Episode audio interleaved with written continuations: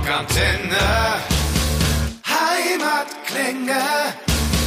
Heute in den Rockantenne Heimatklängen Lisa und Marc von den Dorks. Hallöchen! Hi. Ja, hallo, servus. Schön, dass ihr heute Zeit habt. Seit wann gibt's denn eure Band schon? Jo, ähm, da kann jetzt ich am meisten dazu sagen, weil ich bin ja schon seit am Beginn der Tage bei den Dorks.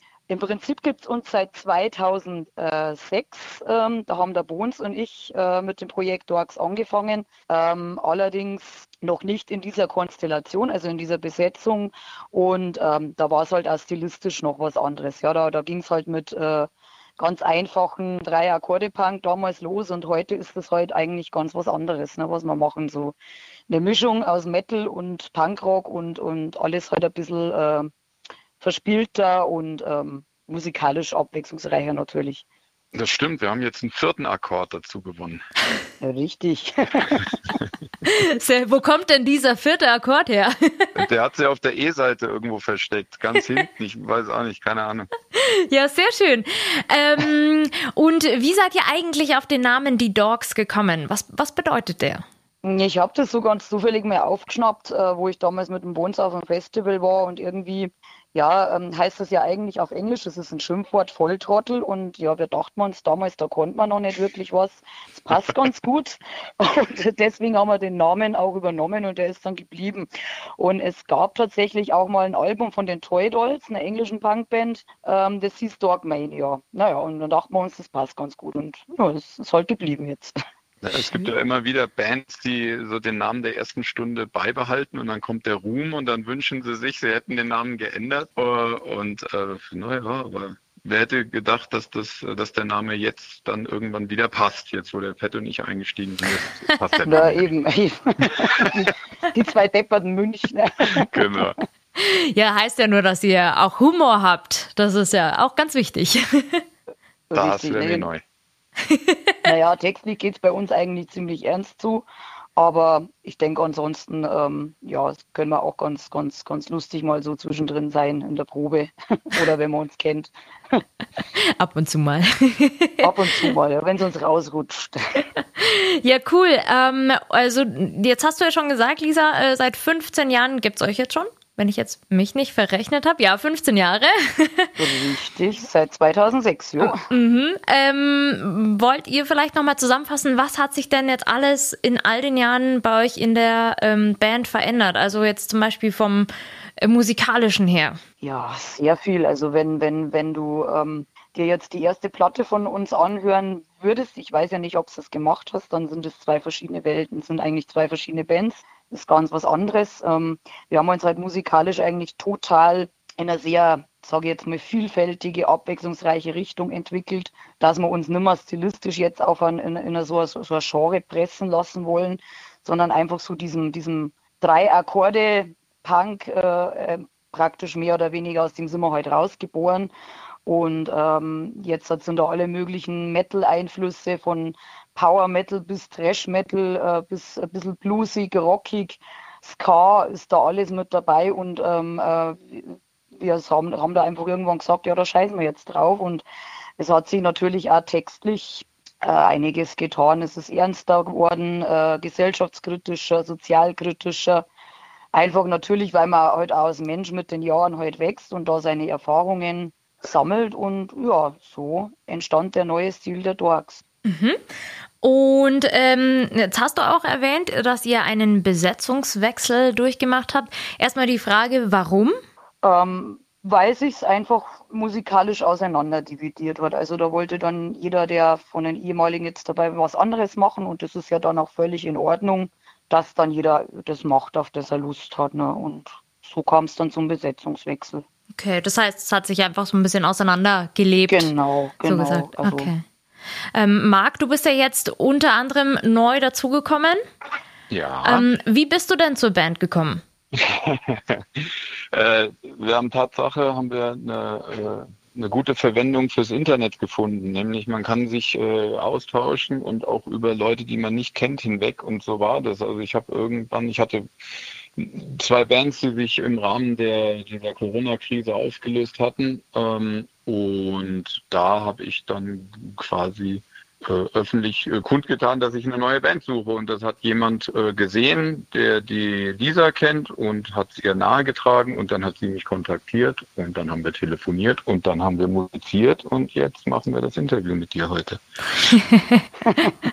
ja, es hat sich ja, also ich stelle es mir vor, jetzt vor allem, es war ja letztes Jahr, ähm, jetzt während der Corona-Krise dann auch noch so mittendrin, ähm, war es es war doch gar nicht so einfach, oder? Jetzt so komplett Besetzungswechsel zu machen und äh, dass man sich aufeinander einspielt. Wie, wie war das für euch? Äh, wie du schon gesagt hast, war halt schwierig. Ne? Erstmal überhaupt das Kennenlernen. Also letztes Jahr war ja immer mit, äh, mit den Ausgangsbeschränkungen an und aus und an und aus. Und dann musste man sich dann zwischen den Ausgangsbeschränkungen treffen und dann konnte man mal spielen und dann mal wieder nicht und äh, sich unter diesen ja, gesellschaftlich krassen äh, Rahmenbedingungen da besser kennenzulernen, war schon auch eine Herausforderung. Aber das haben wir, haben wir gut hingekriegt. Mhm. Und wir haben ja sogar auch noch äh, in der, in der, im letzten Jahr sogar noch eine neue Platte aufgenommen und mussten uns da eben musikalisch einschwingen.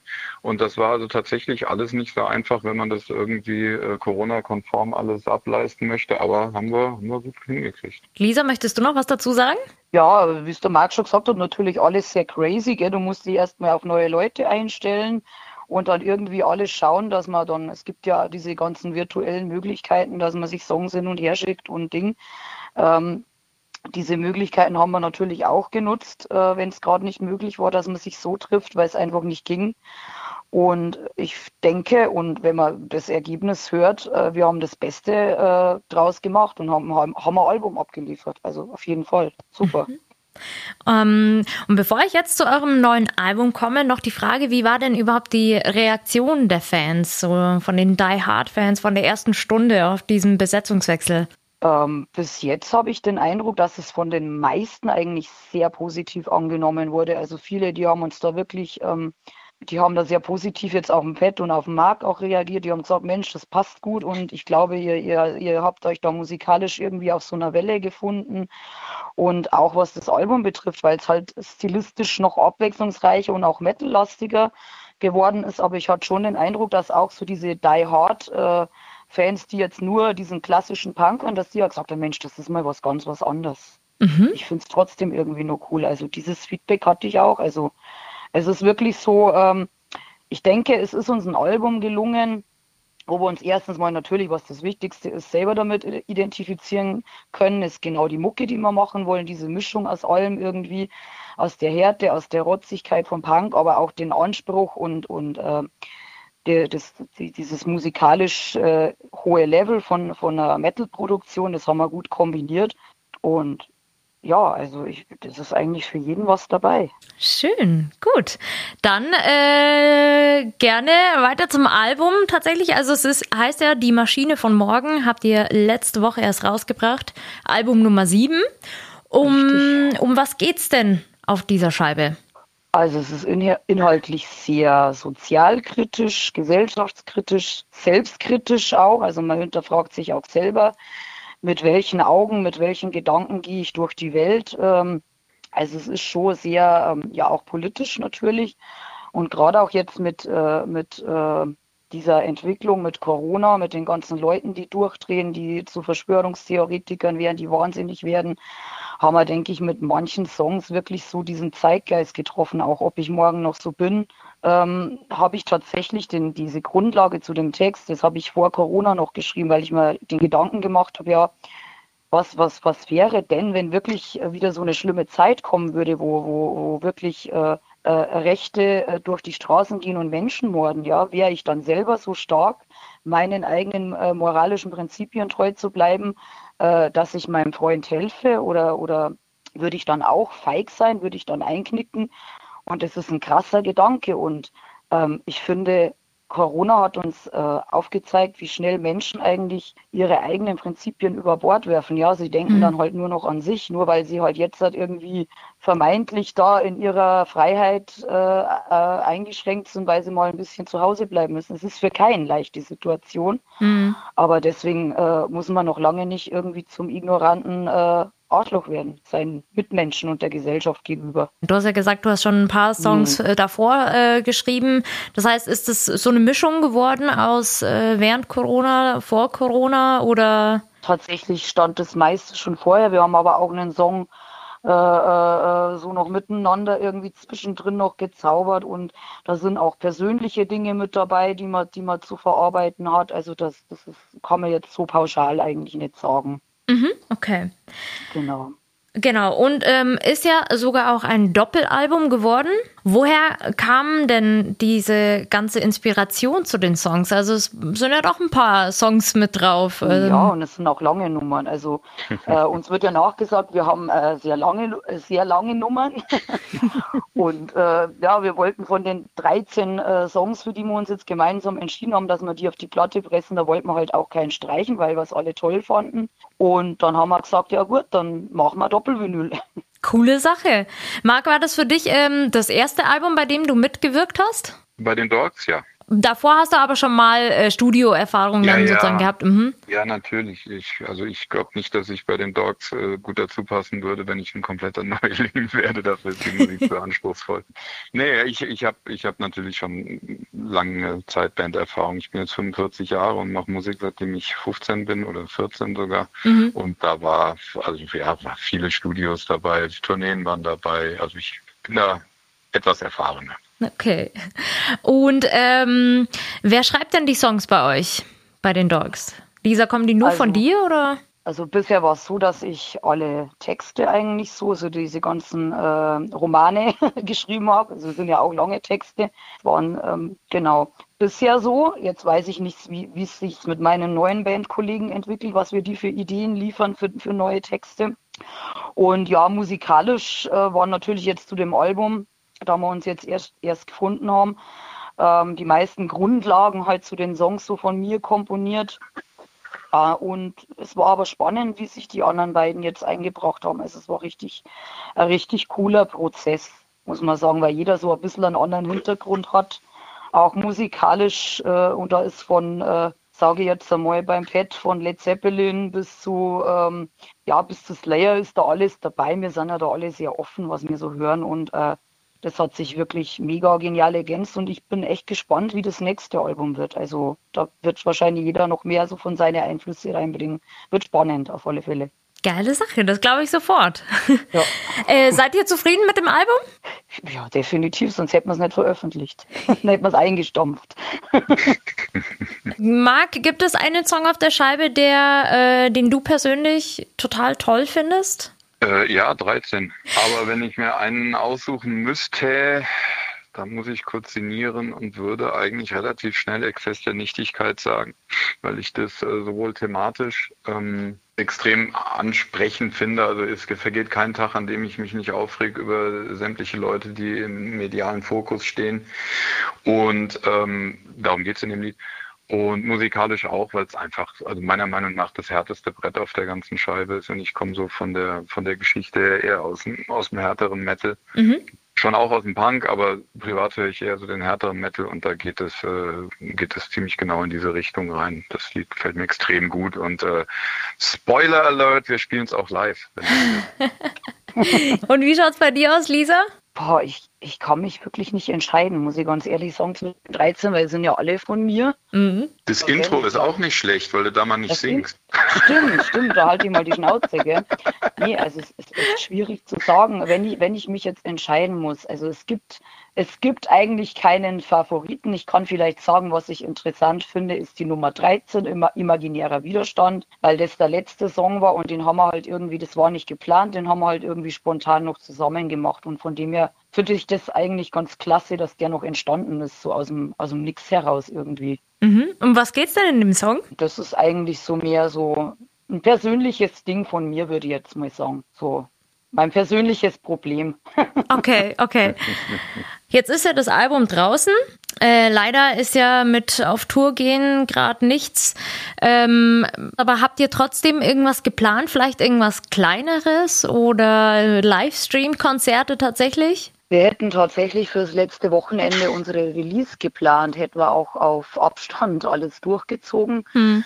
Ähm, einmal in München im Backstage und äh, dann hier in der Region im Silo Töging. Aber es war ja alles jetzt aktuell noch nicht durchführbar und wird natürlich, sobald es irgendwie möglich ist, nachgeholt. Wir haben uns auch Anfang des Jahres hingesetzt, uns den Arsch aufgerissen, äh, Locations angeschrieben, hätten auch einige Abstandskonzerte mitgenommen, Hauptsache spielen, ist auch nach wie vor noch unsere Devise. Also sobald es irgendwie Lockerungen gibt, dann nehmen wir alles mit und wir wollen ja raus, ne? Wir wollen ja raus mit unserer Musik und ähm, wir hatten die Möglichkeit letztes Jahr nur einmal an meinem Geburtstag, da haben wir ein Abstandskonzert in München gespielt mit 50 Leuten und die Leute hatten so eine Freude, die hatten so ein Ding, wo du richtig, richtig gemerkt hast, äh, denen fehlt es und denen mhm. geht es ab, einfach da die, die Emotion, die Stimmung von einem Konzert und so.